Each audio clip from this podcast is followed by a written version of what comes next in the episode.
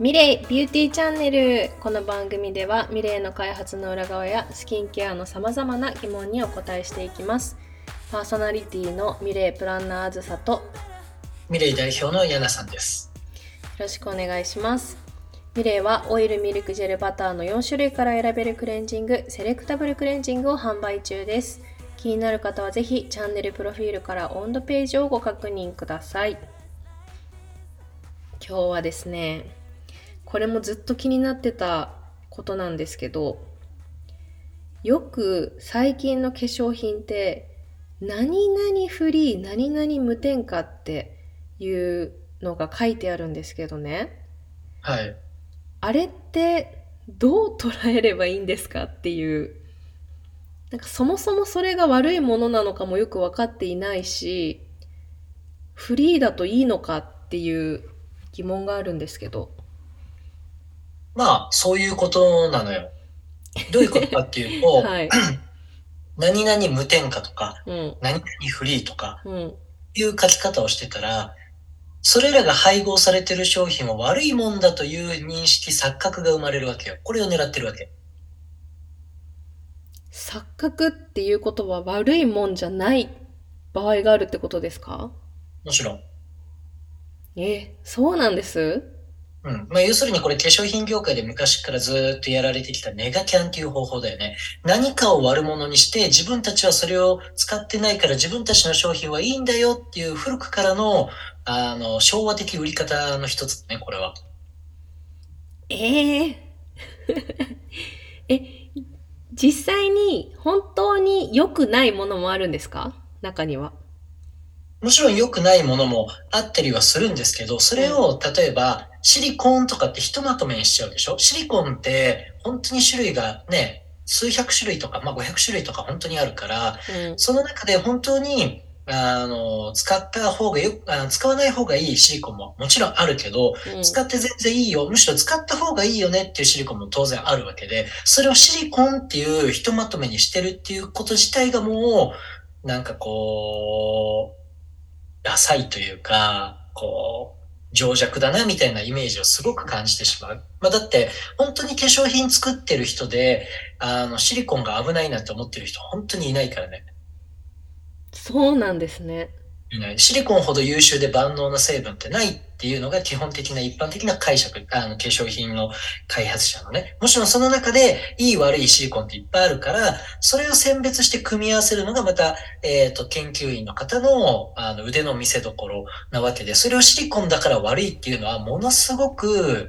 こう、リテラシーの低い考え方なんだよね。だから、この放送を聞いてくださってる方たちは、そんなね、リテラシーの低さっていうのをね、捨ててもらいたいな。高いリテラシーを持っていただきたいなっていうのはすごくあります。なるほど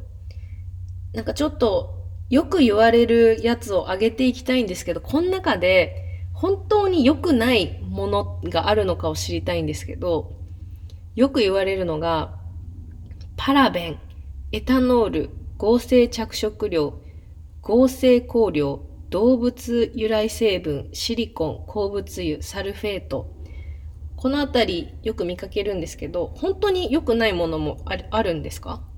まあ、エタノール、エタノールとかはね、やっぱり、あの、アルコールだから肌刺激になる人もいらっしゃるので、うんあの、エタノールはね、僕も、あの、アルコールとかエタノールっていうね、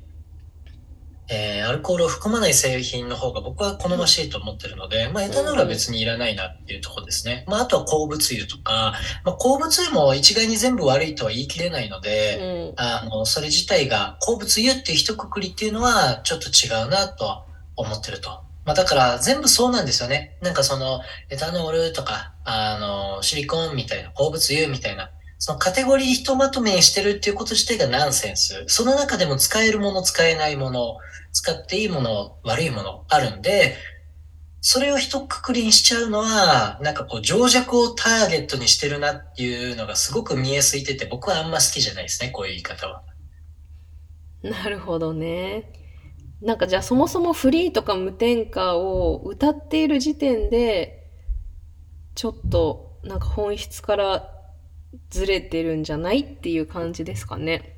そう、あの、あんまり考えたくない人、あの、なんとなくなんとかフリーがいっぱい入ってるから良さそうっていう情弱の人がやっぱターゲットになっちゃうし、えっ、と、あとは、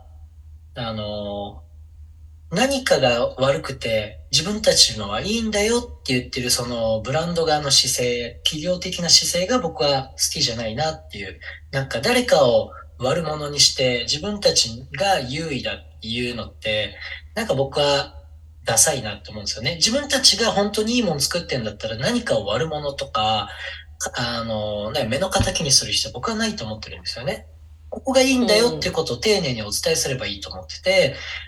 だからこういうことを言ってるってことは、他に売り、売れる要素がない、強みがないから、なんとかフリーを言うしかないっていう、だからそういう商品って、すごくスペック低いよねっていう結論に達しちゃうんですよね、僕らからすると。なるほどね。他に歌う場所、丁寧に説明する場所いっぱい普通だったらあるので、ちゃんと作れば。でもそれをわざわざ無添加とかフリーって言わなきゃいけないってことは、他に売りする強みがないんだろうなっていうのはね、やっぱまあ、でも、なんかほとんどのブランドがパラベンフリーとか特に言ってると思うんですけど、本当にパラベンって大丈夫なのとは思いますけどね。パラベンってそもそも防腐剤のことなんですよ。うん、で、防腐剤の世界ではパラベンってものすごい優秀なんですよ。優秀？うん。で、そのパラベンを使わないってことは、パラベンよりもよりえー、肌刺激が強いフェノキシとかを使う必要性が出てくるってことなんですよね。要するにパラベンは入れてないけど、より、えー、肌刺激の強いフェノキシが入ってるっていう、もう一番よくあるパターンですね。で、防腐剤は基本的には化粧品って入れないと腐っちゃうので、防腐剤入ってるんです。ほとんどの製品って。うん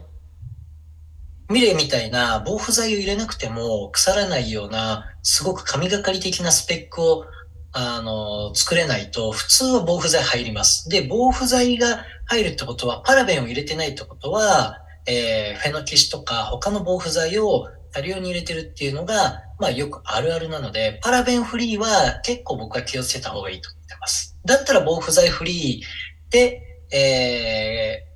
ー、書いてる方がまだ安心だけど、ただ防腐剤フリーも防腐剤をパラベンに絞って書いてるだけのメーカーさんも結構あるので、なんかもう何を信じていいのやらって多分消費者の方はなっちゃうだろうなっていう。だからあんまりこういうなんとかフリーとか無添加って書いてないメーカーさんの方が、あの、信用性が高いなっていうのはまあ結論ですね。それはもう本当に何信じていいかわかんないですね。うん。わかりやすいから売れやすいのよ。売れるのよ。こういう言い方をしてる方が。なるほどね。だからそういうわかりやすいのに、騙されちゃいけませんよっていうことですね。うん。うん。なるほど。じゃあまあ、もうこのフリーとかあんまり気にしない方がいいんですかね？うん、むしろ書いてないメーカーさんってどこだろうとかっていう方が意外に見つけ、なんかこう、あ、いいブランドに出会ったなってなるかもしれないですよね。そういう薄っぺらいマーケティングをしない会社っていうことなんで。もうほとんどのとこ書いてありますけどね、このフリーか無添加。ちゃんとしてるメーカーさんは書いてないですよ。そうなんですね。はい。なまあ、本当に難しいですね。なんか一般消費者の目線で、ね、それをみ、ね、理解するっていうのもすごい難しいけど、これを聞いた人はね、ぜひ今後何か買うときに思い出してもらえると嬉しいですね。これを見てうわすごいんだっていうのが今までの反応だったと思うんですけどこれ言っちゃうんだってねちょっと うん、マインドをシフトしていただけるといいんじゃないかなと思います。まあ、もしくはちょっとだけこうね、3つぐらいに絞ってなんとか入れてませんとか、なんかまあそれぐらいだったら、あの、全然いいのかなと思うんですよね。なんかもうその数がやたら多いとこ、なんか4つ以上あるようなとこは結構僕は怪しいなって思ってかかった方がいいんじゃないかなっていうふうに思いますね。なるほど。わかりました。はい、えー、それでは今日もエンディングです。ミレイは Spotify、スタンド FM、Apple Podcast、Google Podcast で放送中です。スタンド FM 以外からお聞きの皆さん、私たちへの質問や感想は、プロフィールに記載の URL からお寄せください。スタンド FM でお聞きの方はコメント欄に投稿してください。それでは今日も皆さんの心からのハッピーを祈っています。いってらっしゃい。いってらっしゃい。